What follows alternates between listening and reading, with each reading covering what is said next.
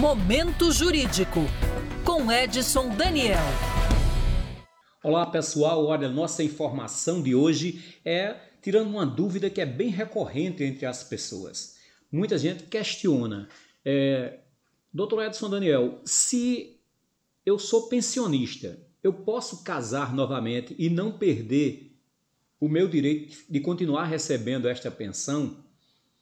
Porque muita gente tem essa dúvida realmente. Se é pensionista, né, o, o ex-esposo veio a falecer e esta pessoa ficou com uma pensão, certo? É pensionista. E de repente, anos depois, essa pessoa passa a ter um novo relacionamento com uma outra pessoa e manifesta o desejo de casar civilmente.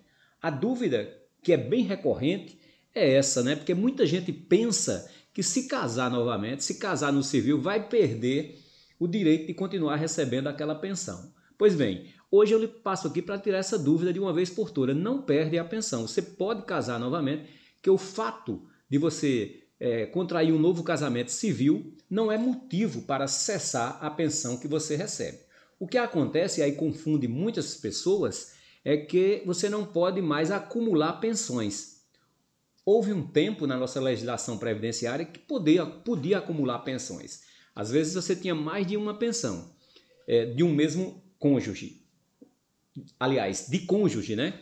Mas é, não pode acumular. Ou seja, se você, por exemplo, para ficar mais é, clara a informação, se você é pensionista, casa novamente, se esse novo esposo vier a falecer, você não pode ficar com a, a que você já tem de pensão e mais com essa pensão com a morte desse novo esposo você vai ter que optar pela mais vantajosa. Você não pode acumular as duas pensões. Agora, o simples fato de você casar no civil não é motivo de você perder o direito de receber o seu benefício de pensão.